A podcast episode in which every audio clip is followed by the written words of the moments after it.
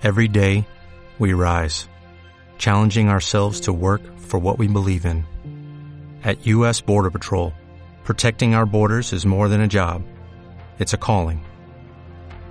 Agents answer the call, working together to keep our country and communities safe.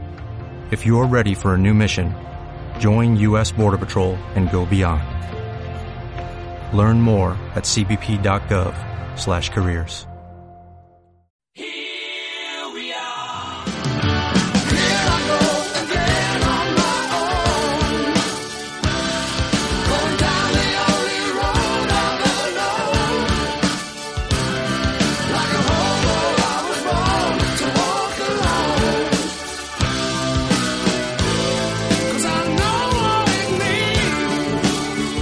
soy John, él es Rubén y esta es la séptima temporada de Historiados. Comenzamos. A continuación, las noticias del mes. La noticia. La noticia del mes. No, no, no, tampoco. La noticia de la semana. Millions of people don't know what to think or say, and no congressman will ever dare to tell them the truth. Para esta primera semana traigo una noticia de esas que van a volver a cambiar la historia de la evolución humana. Una, más. una más, Una una más, más. ¿verdad, John? Y es que han encontrado el cráneo de un Australopithecus anamensis. ¿Eh? ¿Quién di- dirás tú? ¿Y ese quién, es? ¿Quién era? Bueno, pues eh, la familia Naman. puede ser el padre Ojo. y coetáneo también eh, durante una época de de tu amiga Lucy. ¿eh? Lucy in the Sky. Bueno, eh, No voy a contestar porque conozco en- la noticia, entonces no voy a contestar. bueno, porque pues es va- una noticia que ha salido. No hace- quiero hacer spoiler porque el spoiler va al final. ha salido hace nada, a finales de, de agosto. eh, y es que en 2016 un pastor de la tribu Afar, de ahí Afarensis, bueno, de la tribu Afar llamado eh, Ali Bereino, traemos hasta el nombre, encontró un hueso, un hueso fosilizado en la región de, de Woransomille, en Etiopía. Y allí pues se lo enseñó al, al paleon- paleontólogo Johannes Haile Selassie, ¿no? Hombre, como este es primo del maratonista. maratonista, sí, Gabriel Haile Selassie, ¿no? Bueno, pues este, este Haile Selassie estaba en plena campaña de excavación en el país africano. Eh, es frecuente que los habitantes de la zona pues lleven a los científicos que trabajan en los yacimientos restos humanos que creen que pueden ser interesantes para que los analicen. Bueno, No creo que lo hagan de una manera altruista, pero, pero bueno, los llevan. Eh, y bueno, en cuanto lo vio, Haile Selassie le pidió que le enseñara el lugar exacto donde lo había recogido. Eh, y ah, bueno, pues fue allí donde descubrió el cráneo casi completo, esto es lo importante, de un antepasado humano tan primitivo y del que se sabe tan poco como el Australopithecus anamensis. eh, que es la especie más antigua del género extinto Australopithecus, ¿eh? que vivió hace unos 3,8 millones de años. ¿Estamos seguros que está extinto el Ostropiteco? Sí, sí, eh, 3,8 millones de años. ¿Cómo se sabe? Pues bueno, porque se, pues, se- se estudiaron las rocas volcánicas que estaban alrededor de la pieza. Al- alrededor, El del cráneo- alrededor del pastor. El cráneo se, se- se conservó porque estaba en los sedimentos de un pequeño delta que desembocaba en un lago de unos 6-8 metros de profundidad y este ambiente facilitó su conservación pues porque lo cubrió rápidamente con, con sedimentos, ¿no? Y así nos ha llegado hasta hoy, ¿eh? después de tanto tiempo. Los científicos creen que probablemente, muy probablemente, eh, alguna de las especies del género Australopithecus dio origen al género Homo, eh, al que pertenecemos nosotros. Eh, aunque, pues, eh, no descartan que aparezcan algún otro fósil que nos pueda dar alguna sorpresa. Pero en principio es lo que, es Yo- lo que sabemos hasta ahora. ¿no? Yo estoy muy a favor de- de- del género homo, pero pertenezco al género hetero. Es- va, muy bien, John, está bien que lo digas. ¿eh? Porque para esta temporada traigo, traigo conocimiento. Igual acabas de romper algunos corazones eh, Ojo, no me cierro a, a ningún en tipo antena, ¿eh? a ningún tipo de homínido. Claro, es que, oye, en nuestra audiencia seguro que hay gente que se ha enamorado de tu voz, John. Eh, bueno, Bueno, que sigo. Em, hasta ahora solo se habían hallado algunos restos dentales y trozos de mandíbula de hace entre 4,2 y 3,9 millones de años, pues que habían permitido eh, describir a esta especie anamensis, ¿no? Eh, Australopithecus anamensis, pero claro, al final resultaban insuficientes para ponerle cara, ¿verdad? Este, ahora sí, sí se ha podido poner cara, se ha podido poner rostro, porque se ha reconstruido, pues gracias a este cráneo, ¿no? Que, que han, nada, han presentado hace nada los descubridores en la revista Nature. Eh, la pieza en su totalidad ha sido llamada MRD en relación a la clasificación que recibió durante su excavación, que era MRD-VP1 barra 1. Pasa que este nombre pues era largo y yo creo que Mm, poco, poco- comercial, poco comercial. entonces eh, decidieron ponerle solo MRD. Sí, sí, hicieron una, una reunión de naming. No, y que no estaba sonando ninguna canción de fondo, entonces Ya, es verdad. entonces al final pues no pudieron. Eh, los individuos del género Australopithecus, bueno, pues como un recordatorio simplemente digo esto, ¿eh? medían menos de metro y medio, mm, entre 1,2 y 1,4 metros aproximadamente, eran delgados y, el tamaño de su cerebro pues era comparable al de un chimpancé, ¿no? Es un tercio del de los humanos, más o menos. Pero ya tenían una característica muy importante para entender el complejo proceso de la evolución humana, que era que caminaban erguidos. ¿eh? Debido a su antigüedad, en torno a los 4 millones de años, pues los fósiles de este género no abundan, como es lógico suponer. Eh, aunque bueno, los huesos eh, descubiertos sí que nos han ido permitiendo identificar a varias especies de, de- de Australopithecus, ¿verdad? Eh, pues la más emblemática, la más famosa es Lucy, ¿no? Lo digo por, por dar una referencia a nuestros escuchantes, ¿no? Eh, aquella famosa homínida de 1,20 metros que tú hablaste la temporada pasada Sí, en alguno al de los final de la programas de temporada ella pasada. sí. Que se descubrió parcialmente su esqueleto en 1974 en Etiopía, ¿no? Eh, Donald Johansson. Eh, la datación de este, de este Anamensis, bueno, pues sitúa el cráneo en un periodo de tiempo con un registro fósil muy pobre. Tenemos eh, una pieza es clave para, para completar ese complejo puzzle de la evolución, ¿no? Eh, porque, pues porque en esa época, de esa época es que no hay casi nada, ¿no? Y cuando te viene un cráneo prácticamente entero, dices, pues es, es, es reseñable, ¿verdad? Y como digo, en aquella época ese, plioceno del que, debió tener una gran diversidad de homínidos, pero que apenas, apenas nos han llegado fósiles. Entonces, bueno, pues cualquier hallazgo nos va desvelando el posible aspecto de nuestro antepasado común con, la genealogía de los, chimpancés. Eh, el aspecto del cráneo es muy arcaico, pero bueno, parece más evolucionado que el del Ardipithecus ramidus, y eh, parece en la línea de los, de los Australopithecus, o sea que, que el estudio va, va bien encaminado. Pero bueno, al mismo tiempo su aspecto es ciertamente más arcaico que el de Lucy, que el de la Farensis. ¿eh? Eh, entonces, bueno, gracias a este descubrimiento pues, podemos hacernos una idea de cómo era el Anamensis eh, y compararlo con el, con el Afarensis. Podemos, a este, podemos comparar a este MRD con, con Lucy, ¿no? Hay fotos por internet. Si alguien lo busca en, en Google Imágenes rápidamente, le, va a aparecer la reconstrucción que han, que han hecho los que han hecho los eh, eh, los, los paleoantropólogos, ¿no? Eh, esto, lo más interesante de este hallazgo que es, y aquí voy al, al quid de la cuestión, eh, es la teoría eh, que los investigadores mantienen, eh, según la cual el Anamensis y el Afarensis coincidieron en el tiempo y cohabitaron el planeta durante 100.000 años. ¿Esto quiere decir? Que el hecho de que fueran contemporáneos descartaría las teorías que sostienen que el Afarensis habría surgido tras la desaparición de la Amanensis lo que es la teoría, la famosa del el, el anagénesis, que no sé si este nombrecillo tan raro le suena le suena a nuestros eh, Bueno, pues explícalo un poco. y a nuestros está, ¿no? eh, eh, escuchantes, ¿no? Eh, la, la, la, la, eh, anagénesis o la, la evolución filética es Oh, eh, Filética. sí, bueno, es, es la que expone que a partir ¿Y de un la chulética? es la que expone que a partir de un ancestro solo existe una especie descendiente. Es sí. decir, que la farensis es una evolución del anamensis y que mientras el primero eh, habitó la Tierra hace 3,8 millones de años a 3, el segundo lo hizo de 4,2 hasta 3. Lo que sería un- como un árbol genealógico. Vamos, que de uno sale otro, ¿eh? y aunque haya distintas ramas, pues se supone que, que siempre tiene un antecesor común.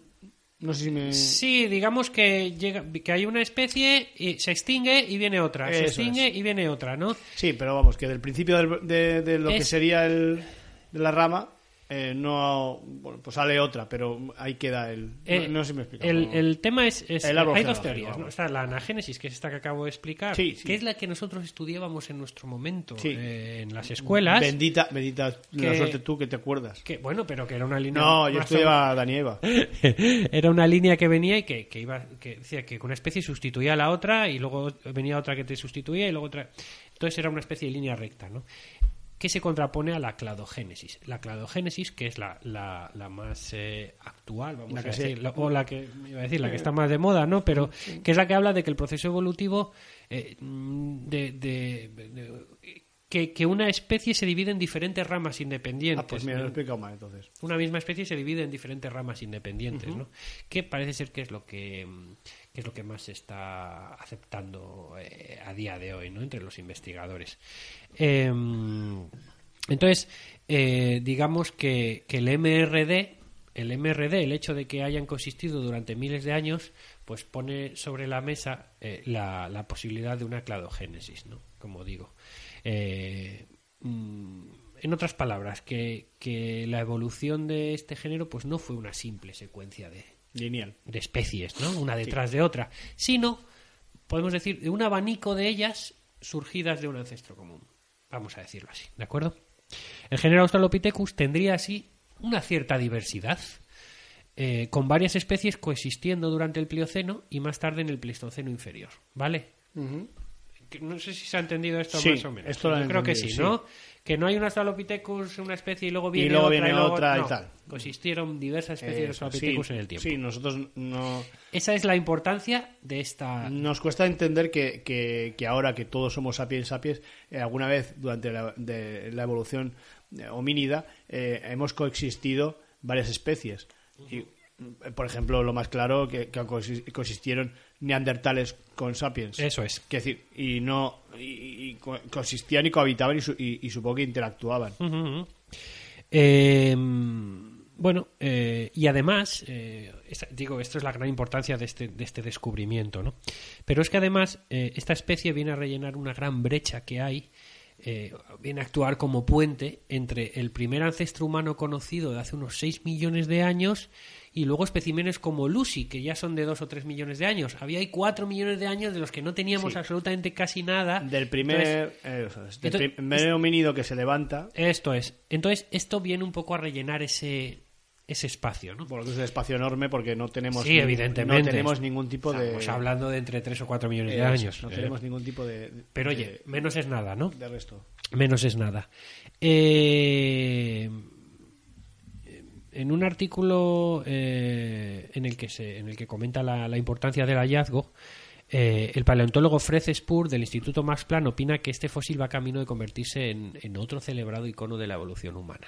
Bueno. Y bueno, el famoso paleoantropólogo, ¿no? José María Bermúdez de Castro coincide en que será muy conocido y nombrado, sin duda, porque es un hallazgo excepcional. ¿eh? Aunque ve difícil que su fama pueda superar a Lucy. Esta hominida se ha convertido en un verdadero mito, ¿no? Un icono Eh, pop. y aunque su aportación científica pueda ser similar a la del cráneo del MRD y otros ejemplares de otras especies arcaicas, eh, pero Lucy es el mito, ¿verdad? La leyenda, digamos, ¿no? Eh, porque además de su importancia científica, Lucy aporta un aspecto emocional, ¿no? Increíble, ¿no? En aquella época en que se descubrió. que tiene nombre ¿Cómo que tiene nombre? que tiene nombre eso Ah, claro, sí. eso lo hace hecho- más humano sí, todavía Sí, sí, eso es, así es, ni más ni menos, ni más ni menos.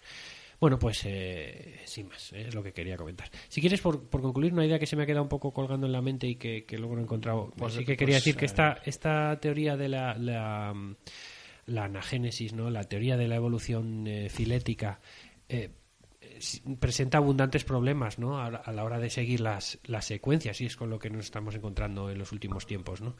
porque no siempre se cuenta con un registro fósil suficiente para constatar cada uno de los pasos evolutivos que, que quiere mm, marcar esta, esta teoría ¿no?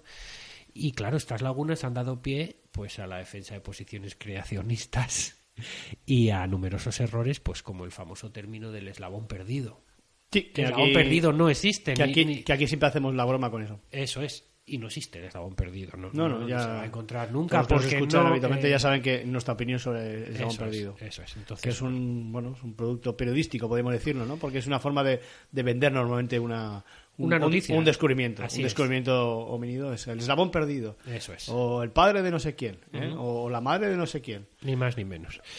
Bueno, pues eh, hasta aquí, amigas y amigos, la noticia de la semana. Early one morning while making the round, I took a shot of cocaine and I shot my woman down. I went right home At 1144 beneath my head. Got up next morning and I grabbed that gun. Took a shot of cocaine and away I run. Made a good run, but I run too slow.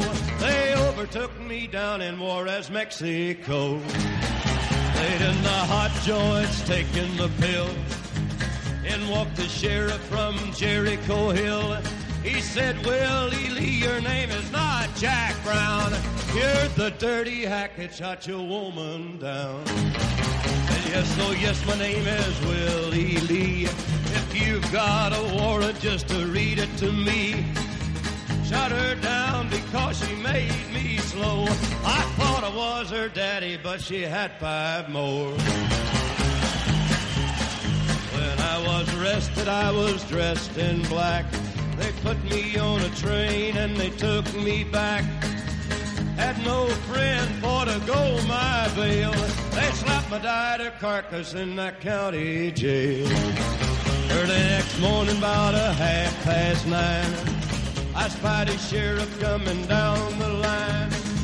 Up he coughed as he cleared his throat. He said, Come on, you dirty hack, into that district court. Into the courtroom my trial began, where I was handled by twelve honest men. Just before the jury started out, I saw that little judge come as to look about. In about five minutes, in walked a man holding the verdict in his right hand. Después de esta brillantísima noticia que nos has, eh, nos has traído, ¿eh? nos has explicado también, ¿eh? pues vamos con, con la primera de- de mis historias, que quizás eh, no está tan bien, tan bien explicada como, como tú. ¿Eh? Seguramente- Pero vamos, seguramente ma- no. no. No por mi brillantez técnica, sino porque no me encuentro al 100% de mi Seguramente pone excusas, claro. Bien, pues bueno, pues eh, lo que voy a contar. Esto es metarradio, pero doy fe de que tienes tu, tu parte de la mesa llena de drogas. Eh, quieres decir, de las drogas eh, De por- inhabituales. Estas de porquerías de esas que te... para tu costipao. Pero Bien. bueno, en fin, continúa. Bueno, pues eh, ahora que se lleva mucho lo de la nostalgia ochentera, eh, me vienen a la mente una, una de mis películas preferidas que de aquella época, que era Juegos de Guerra.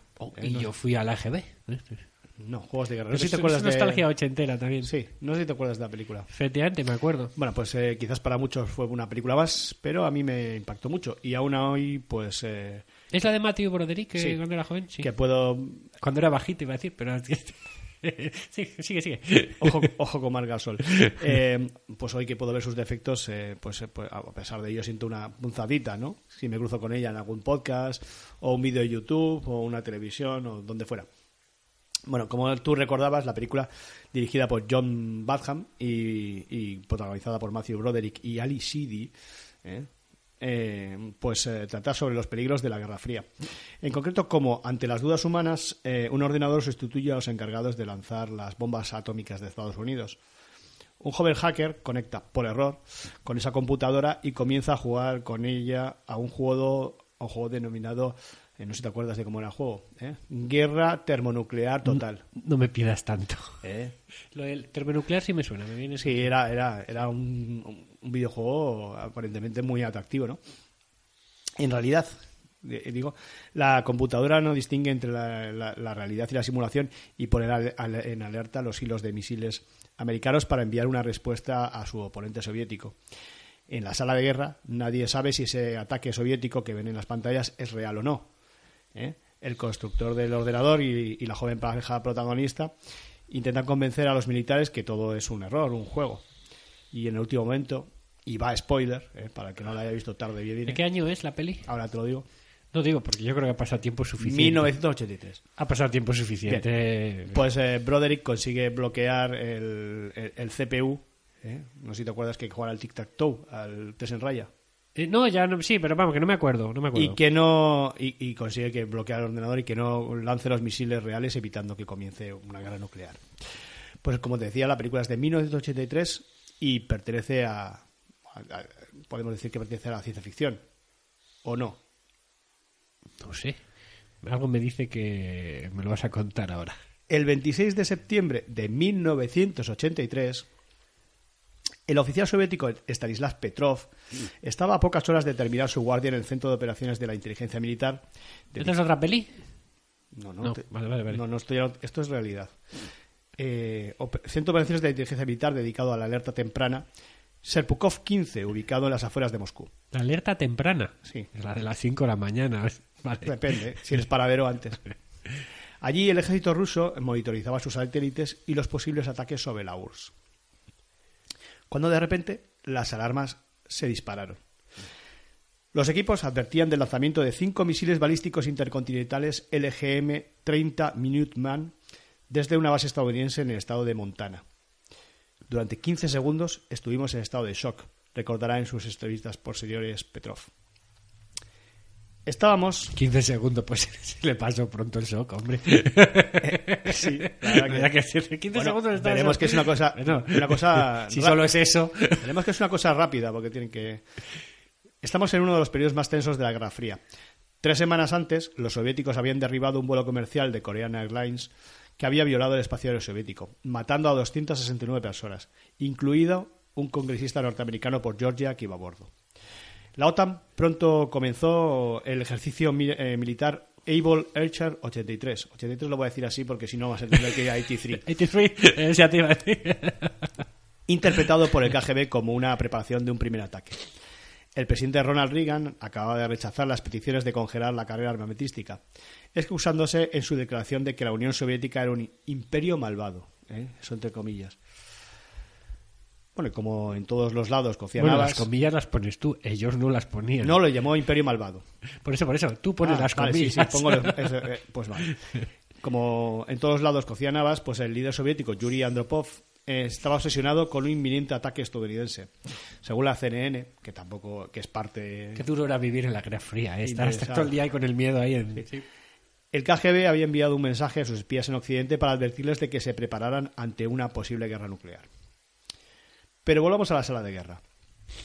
Recordad que las alarmas habían saltado y los superiores en el Serpukov 15 llamaron de inmediato al Estado Mayor del Ejército, que a su vez quería consultar de inmediato con Andropov para iniciar el lanzamiento de un ataque de represalia. Pero en este caso tuvo mucha importancia el respeto escrupuloso al protocolo. El que debía verificar y notificar después el ataque era el oficial de guardia. Sin el visto bueno del oficial de guardia no se podía mover un dedo.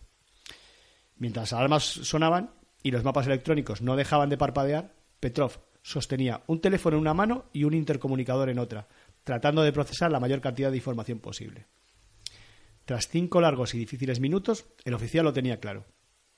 Los informes del sistema de alarma temprana eran seguramente una falsa alarma. Mientras tanto, las pantallas cambiaron su alerta y donde ponía lanzamiento apareció ataque con misiles.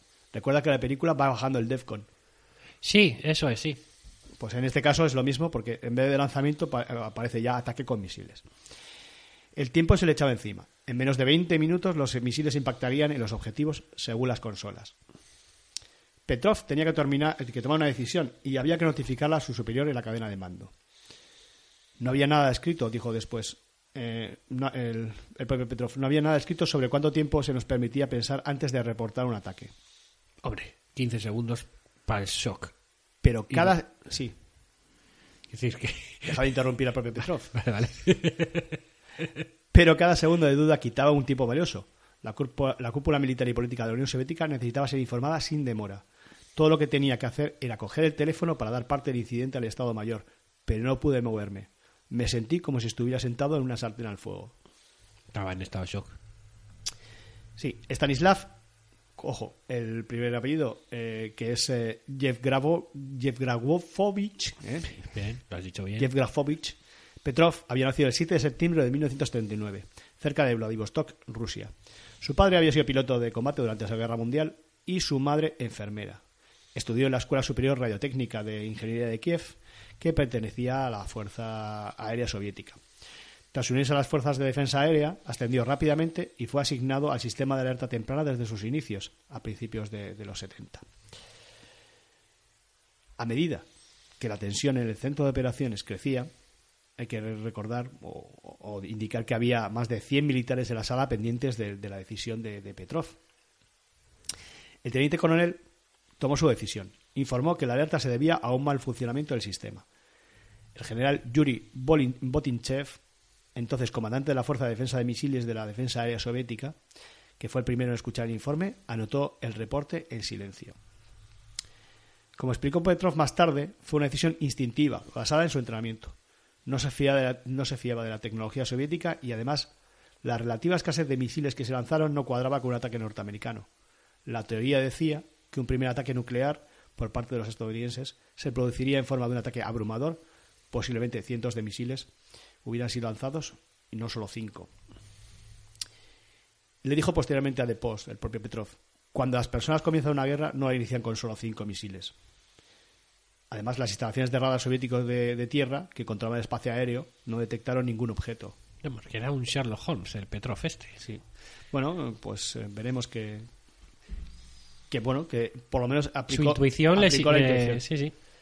Los historiadores que han, sí, los historiadores que han analizado este episodio coinciden en que la calma, lo que está diciendo, y el frío análisis de la situación que realizó el teniente coronel Petrov ayudó a evitar la catástrofe. Y por ello al principio fue elogiado por sus superiores. En una investigación, una investigación posterior se le preguntó por qué no había registrado todo lo que había ocurrido en su libro de guardia. Y Petrov respondió, porque tenía un teléfono en una mano y el comunicador en otra y no tengo una tercera mano. Por lo que recibió una reprimenda verbal y fue relegado de su puesto por la inadecuada presentación de documentos. ¿eh? Y el incidente se ocultó hasta los años 90. La burocracia soviética. Bueno, la burocracia en general, ¿no? Tras el incidente, ya como coronel, se retiró de las Fuerzas Armadas en 1984, o sea, año siguiente, y obtuvo un trabajo como ingeniero superior en el Instituto de Investigación que, curiosamente, había creado el sistema de alerta temprana. Poco después, parece que se lo quitaron, se lo quitaron de encima colocándole un poquito en, ¿no? La ascendieron, no me digas más. La ascendieron eh, quitándoselo de encima, sí. Si es que cuando te quieres quitar a alguien de encima lo asciendes. Sí, sí, sí. Es así. Bien, bien lo sabemos, ¿no? O, ah, es. o no, yo a mí no me asciende nadie. Poco, Porque de- nadie se quiere librar de ti. Eso es bueno. Eso está bien, Eso ¿no? es bueno. sí, poco después se retiró a- para cuidar a su esposa Raisa, que tenía cáncer. Como la señora Gorbachov, Sí, Raisa. sí, falleciendo ella en mil- 1997. En su jubilación se vio obligado a cultivar patatas para alimentarse, ya que su pensión no le alcanzaba apenas para sufragar sus gastos.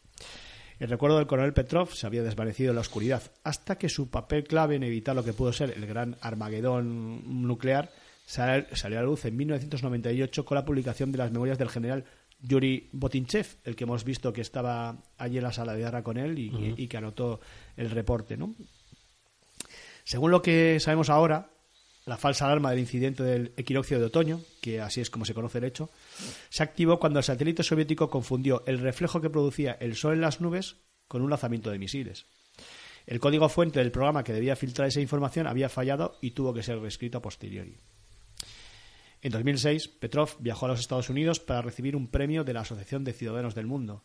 Y en 2013 recibió el premio de la paz de, de Dresde, de Dresde, Alemania. ¿eh? En 2014 se realizó una película documental titulada El hombre que salvó el mundo, que, recorda- que recordaba su hazaña. El coronel Petrov murió en mayo del 2017, a los 77 años, en Friasino, un suburbio de, Moscú, donde vivía solo. La muerte apenas tuvo eco en las noticias rusas y menos aún en las del resto de la Tierra, el planeta que ayuda a salvar. Qué bonito.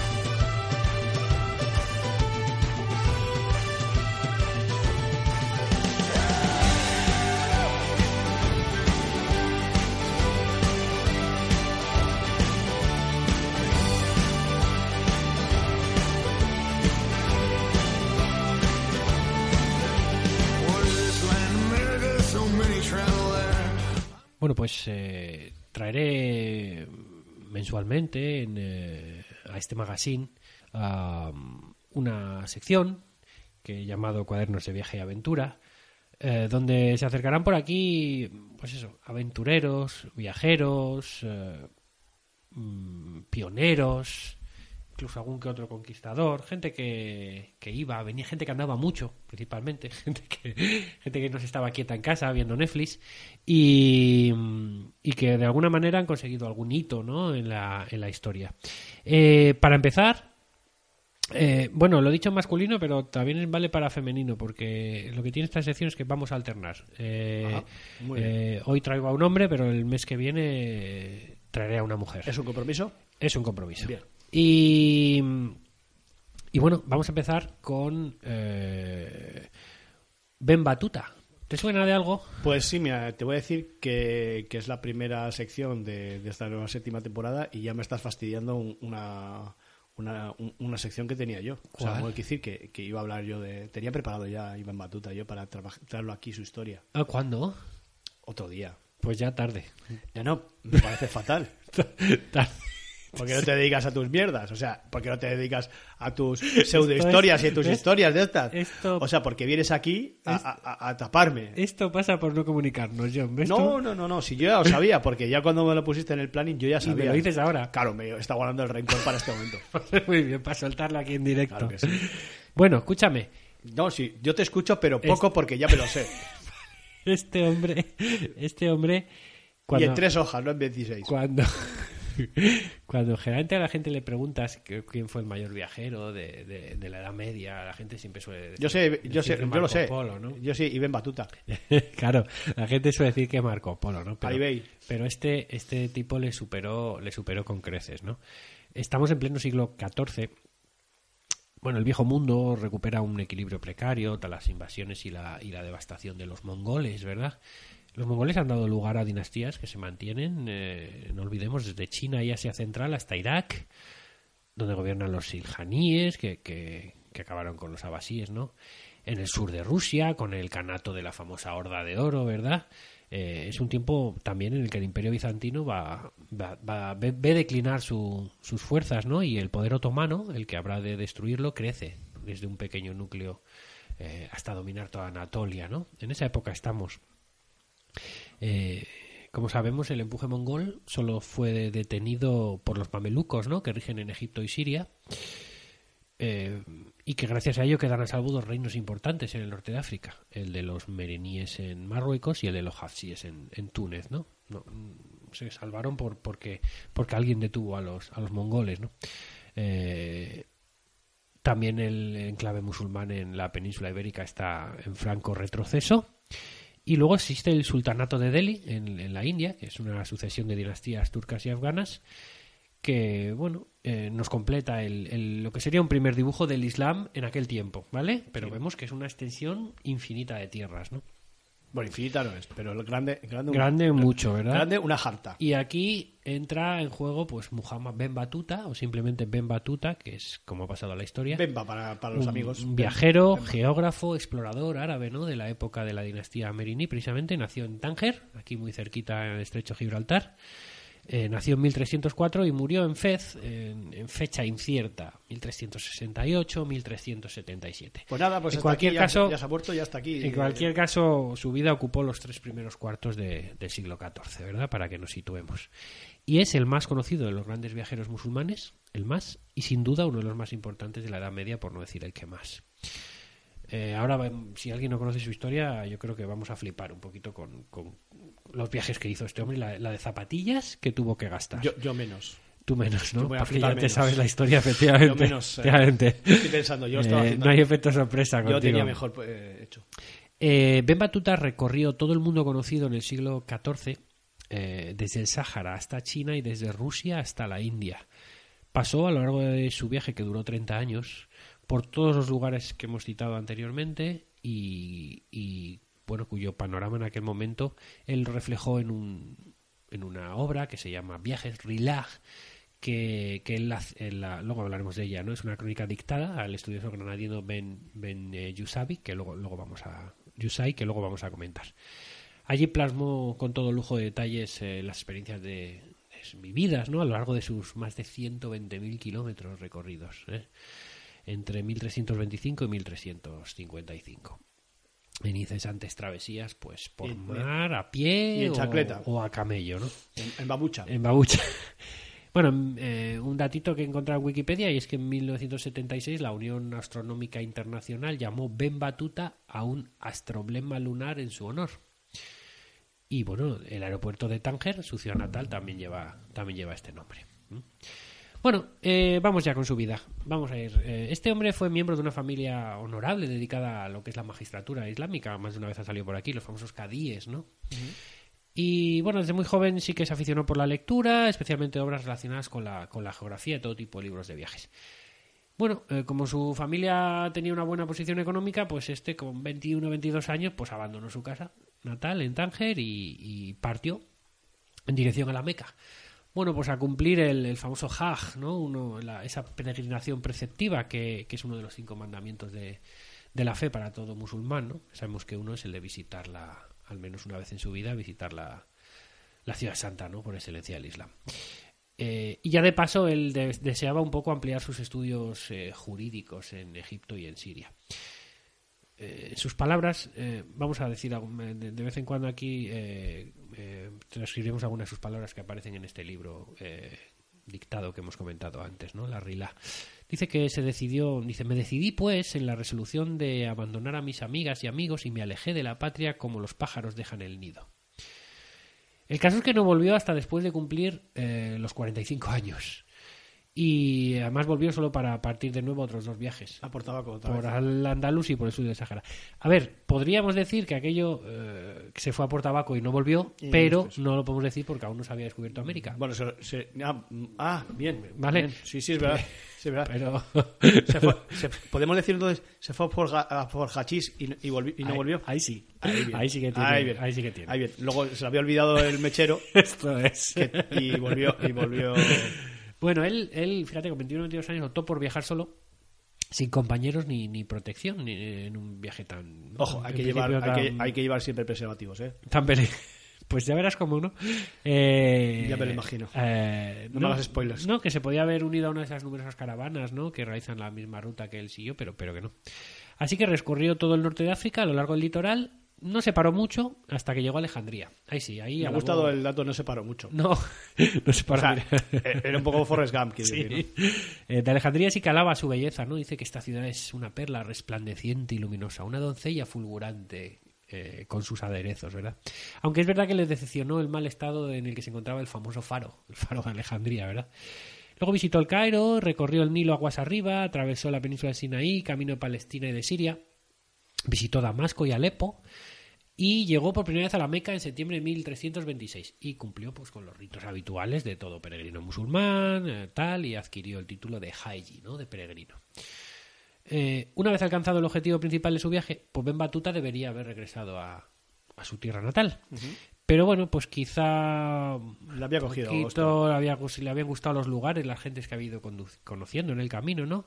Y bueno, eh, había ahí unos peregrinos, conocía unos peregrinos que habían venido de Irak y de Irán, de aquellas zonas, que, que claro, volvían de regreso a sus hogares y dijo, pues con ellos me voy. Hombre, como si estuviera aquí al lado. Allí se pegó, visitó los lugares sagrados, otros lugares santos del Islam, Meshet y la tumba del santo Ali al-Rida. Podemos decir chupando rueda. Sí, sí. Y una vez que hubo cumplido estos deseos de devoto, pues se dirigió a Nayaf, Basora y luego a Persia.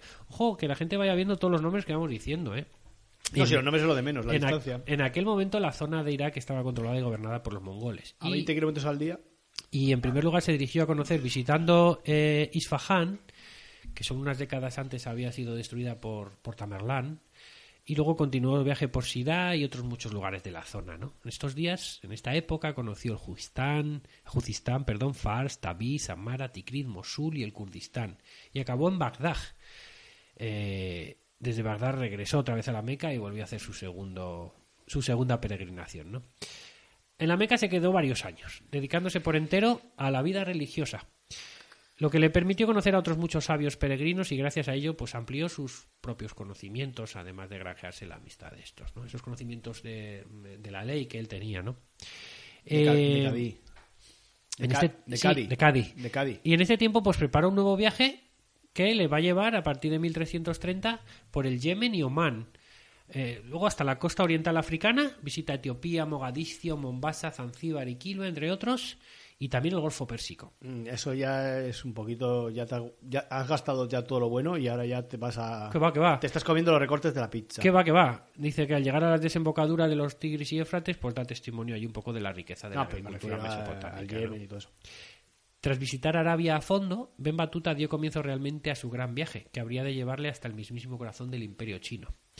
Pero se entretuvo un poquito por el camino. Bueno, Fíjate, tras pasar otro año más en la Meca, viajó a Egipto y Siria y la península de Anatolia. En la ciudad costera de Sinope se embarcó para Crimea y, y Jaffa, ¿no? Jaffa, eh, importante factoría comercial de Génova, donde tomó contacto por primera vez con la cultura cristiana occidental. Una vez en Constantinopla, tras una corta estancia en la capital bizantina, se dirigió hacia los territorios dominados por la Horda de Oro y de los tártaros de, de Kiptap, eh, donde el Khan, según su propio relato, le recibió con un lujo impresionante y le hizo el honor de compartir varias de sus esposas oficiales.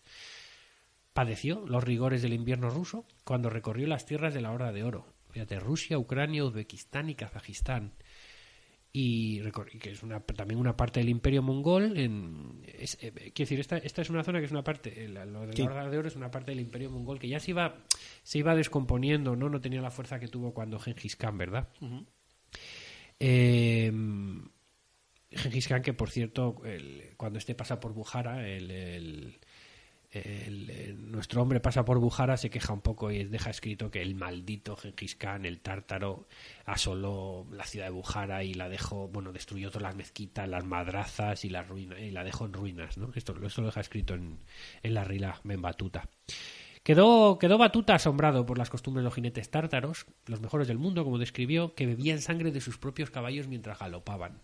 Una exageración, sin duda. También dirigió su atención a las misteriosas tierras del norte, la tierra de las tinieblas, el noreste de Rusia, las heladas estepas, cuyos habitantes comerciaban con pieles de armiño y marta, que eran tan apreciadas por la realeza y la alta nobleza europea, ¿no? Según su testimonio, la única manera de combatir el frío que, que debía hacer allí en la estepa era ir bien abrigado, aunque ello le provocara problemas con la montura. Dice que él hacía abluciones con agua caliente cerca del fuego, pero que no caía una sola gota que no se lase al momento.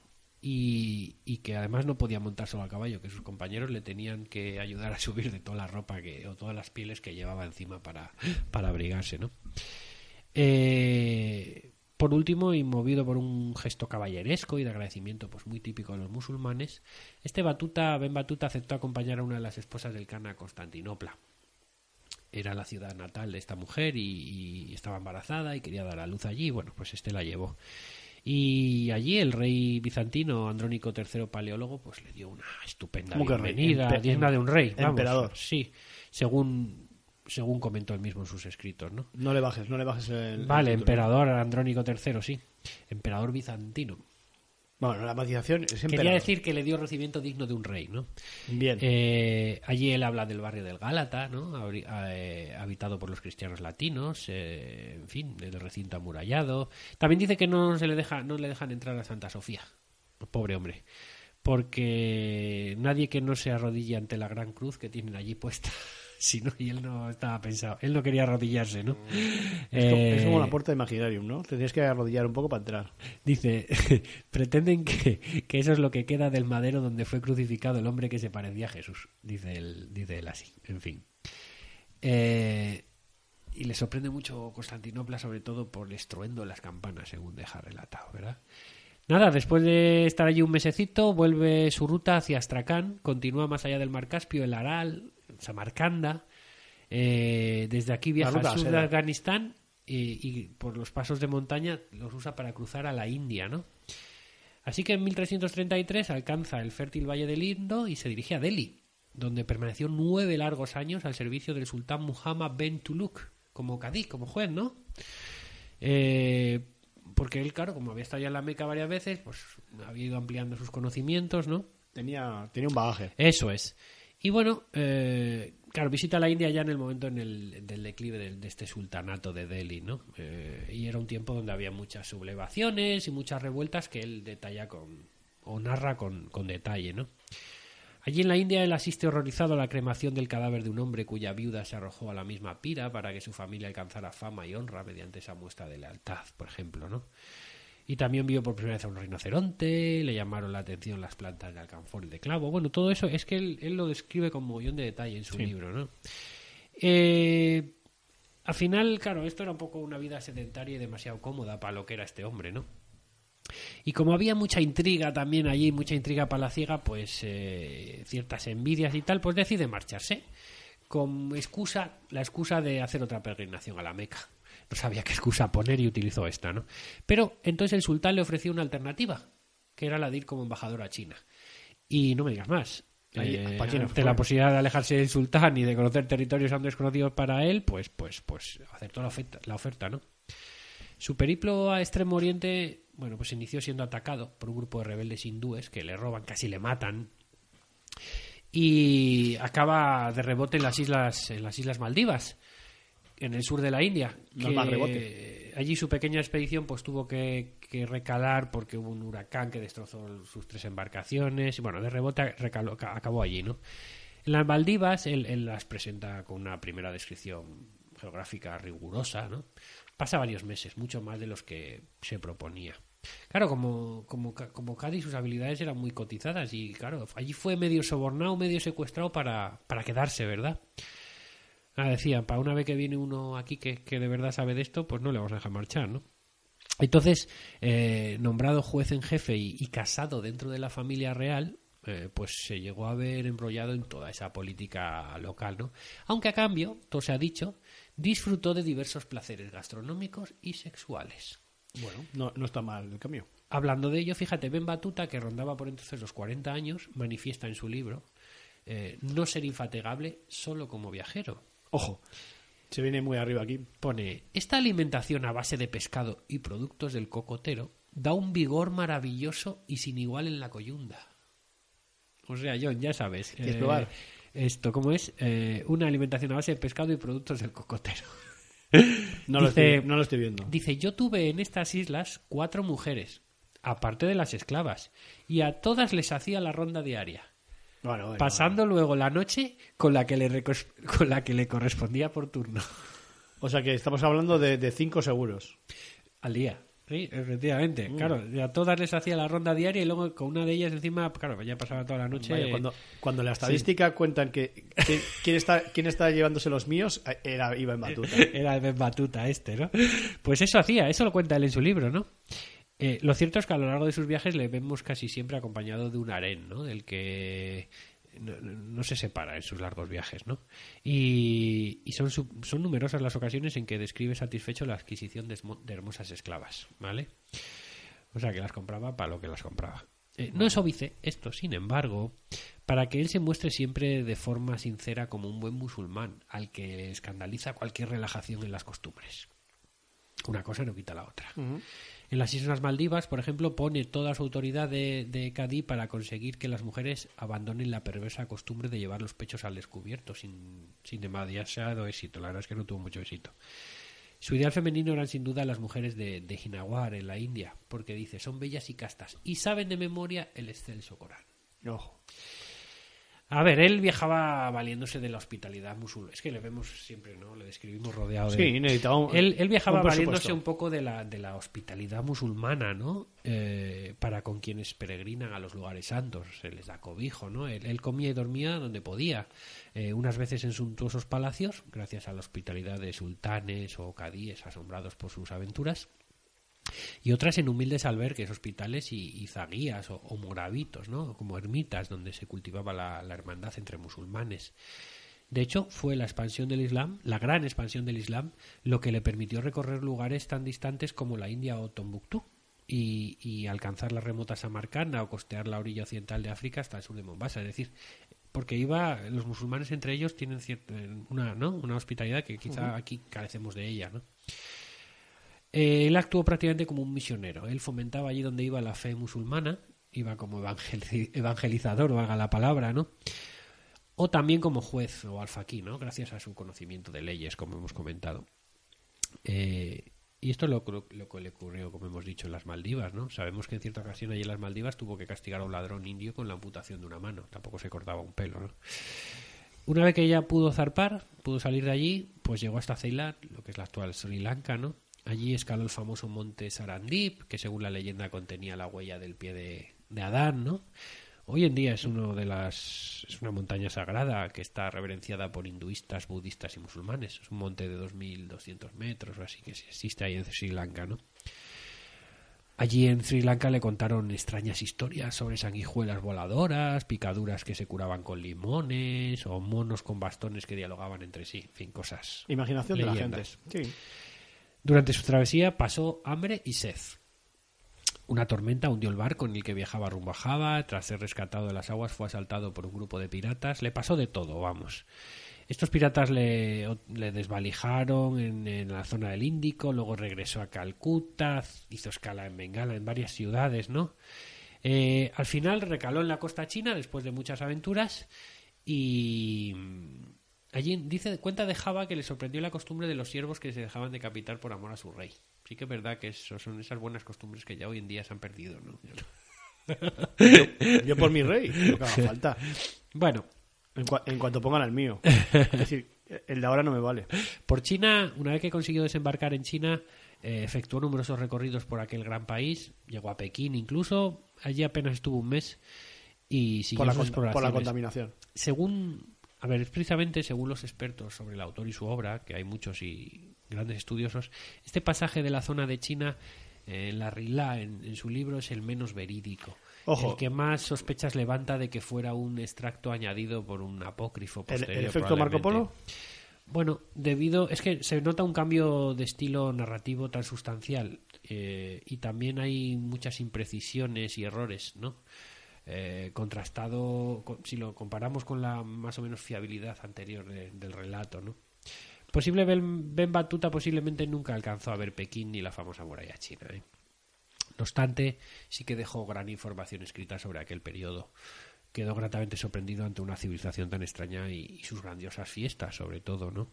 Eh, describió de un modo prolijo el funcionamiento de una administración minuciosa y eficaz, eh, una justicia ejemplar y de una economía compleja, ¿no? Detalles todos ellos a los que no estaba acostumbrada una persona como él, educado bajo unos parámetros intelectuales, sociales y, religiosos, pues, tan distintos, ¿verdad? Eh, en China hubo una serie de agitaciones políticas por aquella época, en 1347, y este hombre pues tuvo que regresar a Occidente quizá antes de lo deseado, a través de Sumatra y Malabar, ¿no? Hasta Egipto. De allí vuelve a la Meca y eh, ya en Alejandría y sin ningún contratiempo embarca rumbo a Túnez eh, a bordo de un navío catalán eh, que vía Cerdeña, que en aquella época pertenecía a la corona de Aragón, pues consiguió llegar a su casi como un héroe, ¿no? A Fez, a, a- a la zona donde él nació. Él nació en Tánger, pero bueno, fue recibido allí eh, por el mismísimo sultán. Y en 1349, y nada, sin apenas saborear las mieles de sus aventuras y hazañas, pues Ben Batuta es encargado, el sultán le encarga realizar otro viaje de mucha menor envergadura quizá que los anteriores, pero aún así muy importante. Eh, porque fue comisionado para explorar una parte de los territorios desconocidos habilitados, habi- eh, habitados por los negros que apenas se conocían por aquel entonces. Nos estamos refiriendo al semilegendario imperio africano de Malí, sobre el que Ben Batuta dio una cumplida referencia geográfica, política, social y religiosa en su Rila. Pero, como siempre, este hombre se liaba mucho. Entonces, antes de partir hacia la zona del Sáhara Occidental, Ben Batuta fue enviado a una zona que conocemos más, ¿no? Fue enviado como embajador del sultán, previa escala en Valencia, al reino musulmán de, de Granada, Sí. donde permaneció por espacio de un año, más o menos, entre 1351 y 52. Eh, cuando vuelve a Marruecos, pues él informa pormenorizadamente al sultán de la delicada situación política por la que estaba atravesando el, el último reino musulmán que aún quedaba en, en el extremo occidental del continente europeo, ¿no? Amenazado constantemente por el monarca Pedro I de, de Castilla. Pedro I el cruel, El o- cruel. O, el justo, depende de depende de, de quién lo mire, ¿no? Bueno, normalmente suele ser el cruel, ¿no? el- eso decían sus enemigos. Sus amigos le llamaban el justo o el justiciero. No, sus, hablaremos ami- de- sus amigos le llamaban Pedro. Le llaman Pedro, Pedro Pedrito. Seco, sí, Pedro, sí, tal, sí, sí. Pero tienes razón, tienes razón. Vale. Eh, el caso es que. Como siempre. eh, sobre Al, Al Andalus él nos hace partícipe de su observación, ¿no? Sobre su declive. Dice: Fortifique Dios las grietas del Islam en esas regiones. Diciendo que, como que queriendo decir que aquello estaba muy mal, ¿no? Y nada, me voy acabando porque Ben Batuta partió desde Sigilmasa, la ciudad que se encontraba en su edad de oro, aquella que llamaban la puerta del desierto. Arrimado se juntó a una caravana de mercaderes con la que logró atravesar el desierto del Sáhara, dirección norte-sur, en tan solo dos meses. ¿eh? En este periodo pudo además estudiar con profundidad los mecanismos principales que regían el, el lucrativo tráfico comercial de aquella región, que no era otro que el intercambio de la sal de Tagasa y el oro de, del Sudán, ¿verdad? El contacto con el mundo musulmán negro en la corte del sultán de Malí eh, Mansa Suleiman se llamaba, eh, decepcionó mucho a Ben Batuta. Porque él estaba un poquito acostumbrado al esplendor, de, al exotismo, si quieres llamarlo así, de Oriente, ¿no? Era pobre. Claro, aquella gente era muy simple a la hora de interpretar el, el Islam y además había casos de antropofagia, antropofagia que Ben Batuta pues comprobó con sus propios ojos Y no le parecía y bien. que acabaron por obligarle a reanudar la marcha al año de su estancia allí. No, no tuvo que. No, Vaya. no quiso quedarse más. Y además que para más Inri estuvo, estuvo a punto de morir por una intoxicación en aquella zona. Muy mal, muy mal. Total. Muy que- mal porque, porque estuvo un año chupando del, del bote y encima, encima se va quejando de su. Pues salió de la- allí, salió de allí poniéndolo a parir en TripAdvisor. A, a- a- Ya, a un este comentario, de- un comentario negativo. Muy mal, muy mal, muy mal. Eh, luego alcanzó el Níger, que, que en aquel momento se creía afluente del Nilo, ¿no? Y descendió por su cauce hasta llegar a las localidades de Tombuctú y Gao. Tras lo cual eh, alcanzó la ciudad de Takada, lo que es la actual Agadez, que es el punto más meridional al que había llegado el hombre blanco en la parte occidental del continente africano.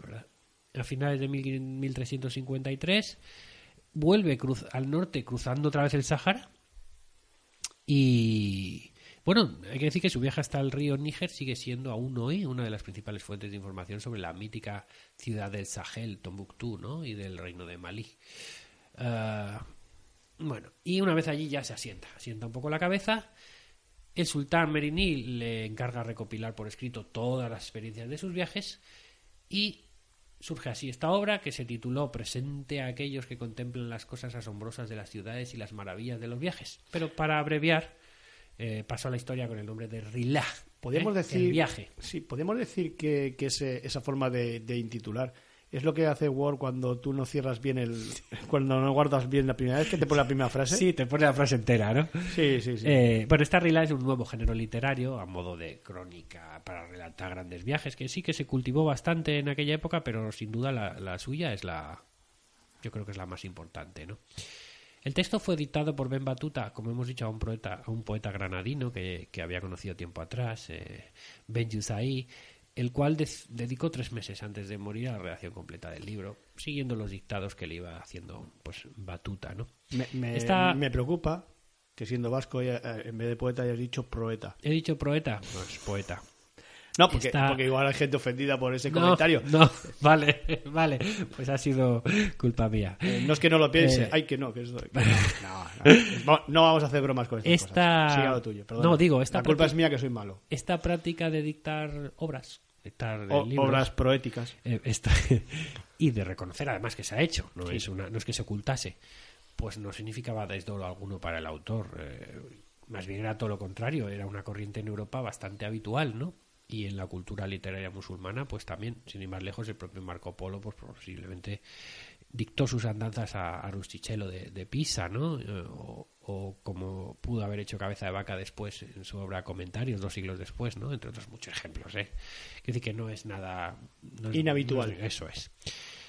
Eh, eh, el propio viajero que había perdido en Bujará, en Uzbekistán, el cuaderno de viaje que llevaba hasta entonces, pues tuvo que tirar de todo su, su memoria, ¿no? De todo, tu- tuvo que poner mucho esfuerzo para recordar episodios que, que podían haberse remontado eh, fácilmente a 30 años atrás, ¿no?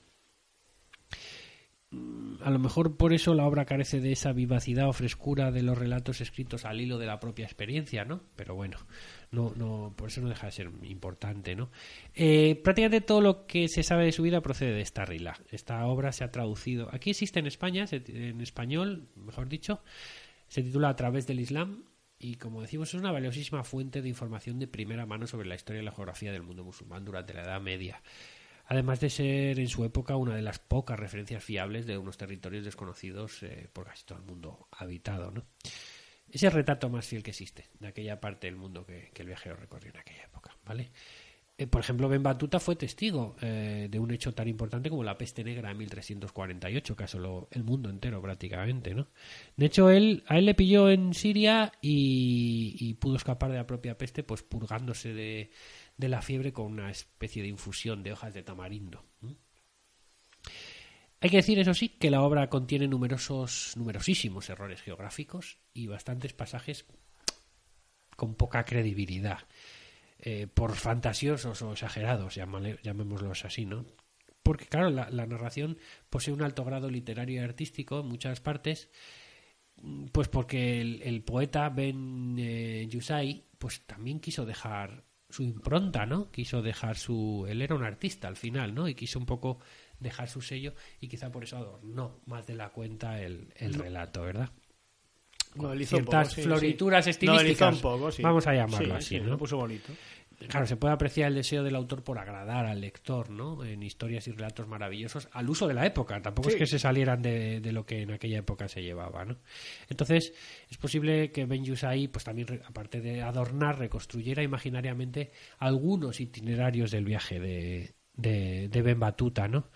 Eh, entonces, por eso, pues aparecen ciertos errores geográficos o, o cronológicos, ¿vale? Eh, sobre todo la parte de, de China, que es la más discutible. La- No tanto de China, sino de Pekín, ¿vale? De- Sí, ya has indicado La sí. muralla y tal, ¿vale? Pero bueno, de todas formas digo, lo que no cabe ninguna duda es de la, de la importancia y de la, de la calidad de la obra en Batuta por sí misma, ¿no? Eh, bueno, em, este hombre eh, observó todo. Es que eh, tenía unas buenas dotes de observación y allí pues recogía anécdotas, milagros, impresiones del viaje y toda clase de noticias ¿eh? sobre la forma de vida. Fíjate si se pudo haber encontrado diferentes gentes. Conoce a más de 1.500 personas y algunas de ellas aparecen en, en la obra, ¿no? Él observa minuciosamente la flora, la fauna, los paisajes, la economía, la industria, los precios, las costumbres. No se dejó nada, ¿eh? No se dejó nada. Y, y bueno, mezclado pues también con alguna serie de sucesos, como hemos dicho, más maravillosos. ¿no? Anecdóticos. Lo dicho, eh, un tipo que le llevó más lejos de lo pensado su vida y, y- y- bueno, recorrió tres veces más eh, distancia, por ejemplo, que Marco Polo. Eh, muchos más kilómetros también que otros grandes viajeros medievales, como el granadino Abu Hamid o el valenciano Ben, ben Jubair, ¿no? del siglo XII, el tunecino Ben Khaldun, que hizo unos decenios posterior, unos decenios posterior, ¿no? O el diplomático español Ruy González de Clavijo, que llegó a visitar la corte de, de Tamerlán en Samarcanda a principios del siglo XV, ¿no? Bueno, pues eh, es un hombre eh, que integra la lista de los más extraordinarios viajeros y quizá de los más injustamente ignorados, excepto por ti, que, que ya sabías de la existencia de este, de este señor y que cuya vida pues me parece apasionante, eh, llena de aventuras, como ves, y fíjate si, si, si recorrió kilómetros. ¿eh? Un último detalle, por si alguien tiene interés, la risla de Ben Batuta, eh, bueno, pues se puede encontrar libremente, no, ya no tiene derechos de autor. De hace 400 años no tiene ya. Está en la, en la Biblioteca Digital Mundial, eh, en la página www.dl.org. Y eh, si alguien lo, lo busca, lo, lo encuentra fácilmente. ¿Eh? Esta Biblioteca Digital Mundial es una base de datos que pone a disposición de Internet de manera gratuita y en formato multilingüe, pues importantes materiales fundamentales de culturas de todo el mundo. Lo digo por si alguien no la conocía, es una fuente de conocimiento eh, maravillosa, ¿de acuerdo? Y ahí, bueno, entre todo lo que tiene también está la risla de, de Ben Batuta, ¿vale? Siento haberme extendido tanto, pero creo que la vida de este señor lo, lo merecía y prometo ser un poquito más escueto en las próximas ocasiones. Yo lo hubiera hecho mejor.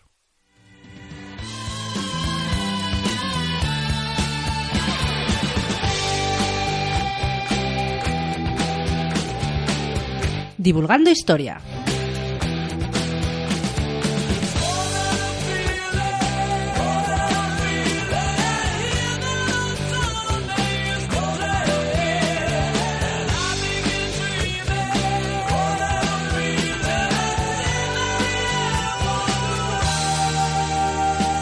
Bienvenidos a esta nueva sección. Si por lo general nos gusta titular con un participio en nuestras secciones, esta la hemos hecho en un gerundio porque entendemos que es una acción presente, que se está desarrollando al momento de la grabación y a la que creemos que le queda mucha vida por delante. Si normalmente las secciones son en riguroso pregrabado, esta, por motivos de intendencia, será en un riguroso pre-pregrabado. Es posible que esto lo estéis escuchando en 2021, así que creemos que poco importa. Lo llamaremos así a lo cursi la magia del podcast. Esta es una sección donde iremos descubriendo mes a mes diversas experiencias personales, pero sobre todo diferentes posibilidades para vosotros, que tenéis ese gusanillo de la historia, de la divulgación, y no sabéis cómo canalizarlo. Quizás aquí encontréis alguna pista. Pero sobre todo es una sección donde los protagonistas son otros, así que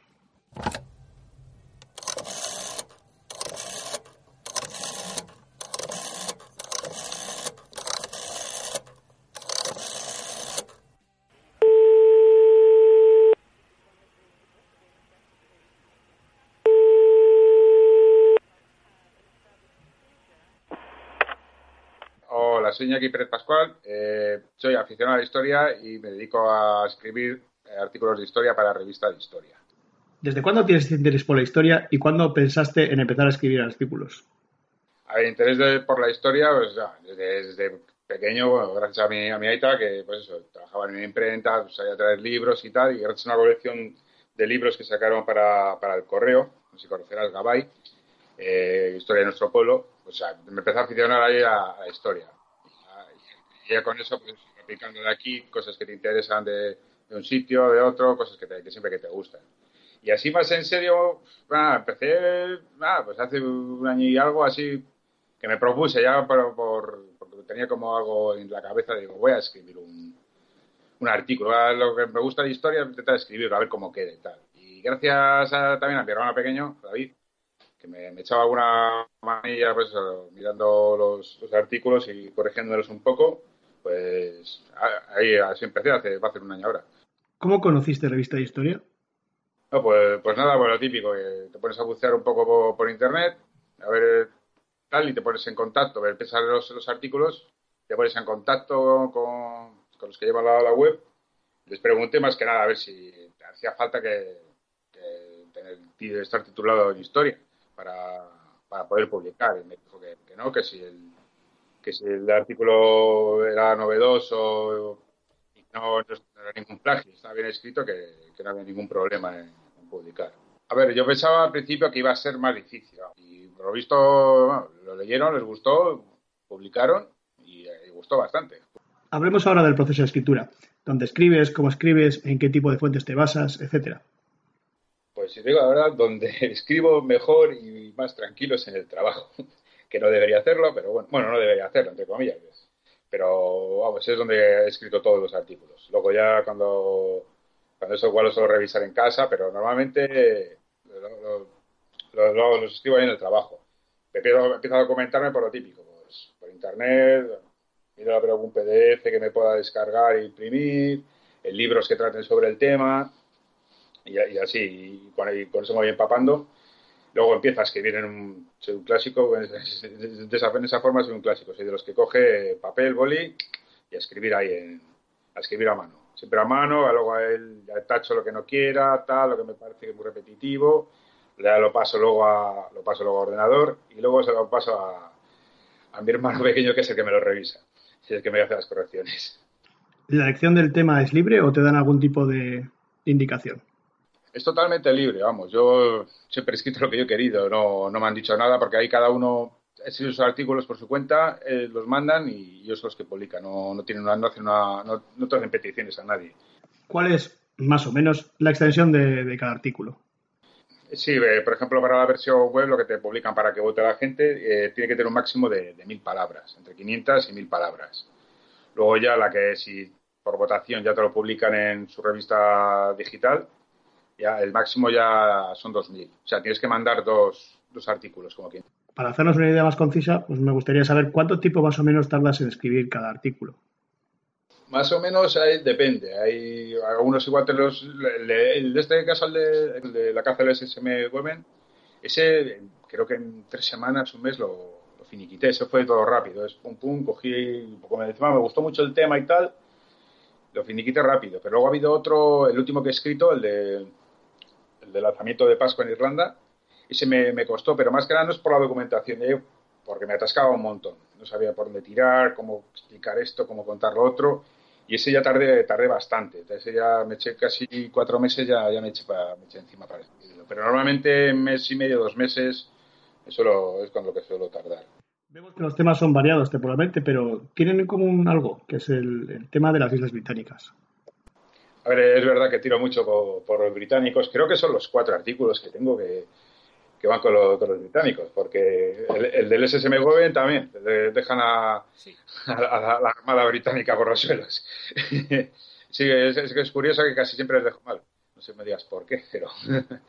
eh, pero no, pero el, el tema... no, me gusta bastante la contemporánea. El tema Segunda Guerra Mundial, como, parece que- como digo yo, que, que a la mayoría de la gente.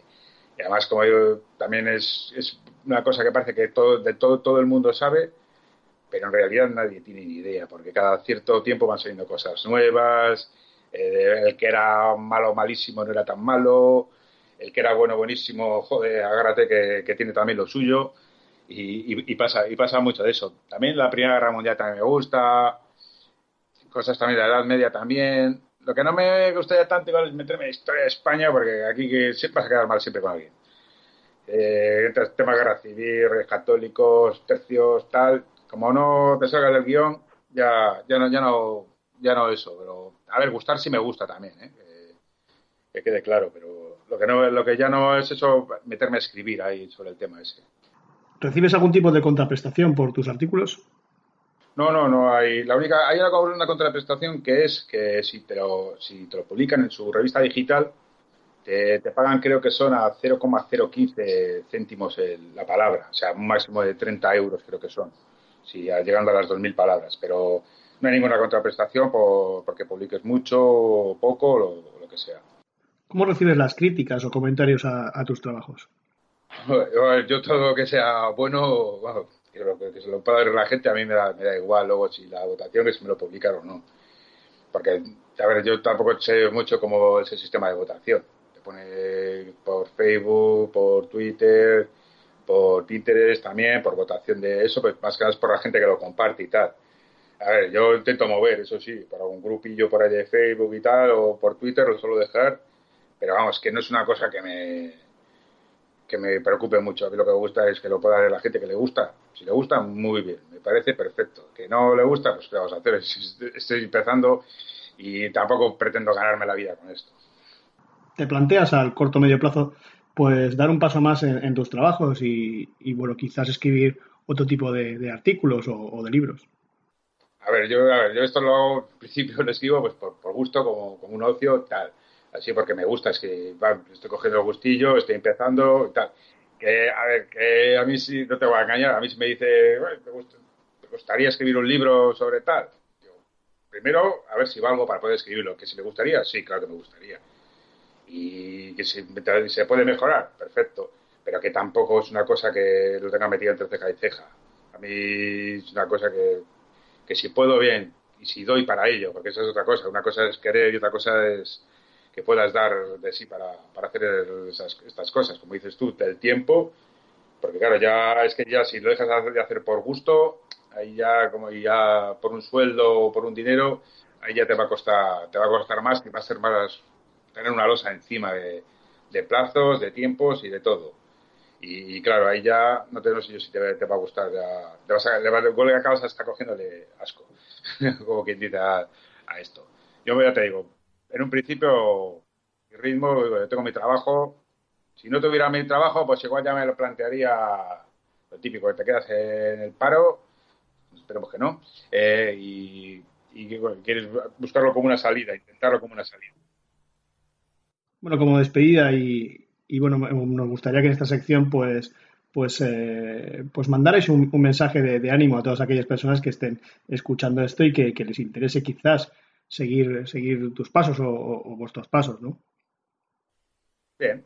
Eh, pues yo animo a, la, toda la gente a que tenga que, tenga un poquito de inquietud, que le guste escribir, aunque sea aunque sea por afición, a, intentar eso, a que se lo publique, ¿no? Y como digo yo, el, el no lo tenemos siempre y, y, hay un montón de maneras de conseguir publicarlo. Que si no es una, re, una revista digital, pues te puedes hacer tu propia página de Facebook o una cuenta en Twitter o lo puedes colgar eh, tus artículos en, en script y, y, que la gente se lo pueda descargar gratis y, y, ahí, ahí eso es empezar, pero animar a la gente, eh, es, que no cuesta nada, parece que no, pero te abre también mucho, muchas cosas a la mente, que no estar todo el día, como digo yo, el ordenador, tele y, y cerrar una cosa, esto también parece que no, pero te, te, te abre mucho. ¿eh?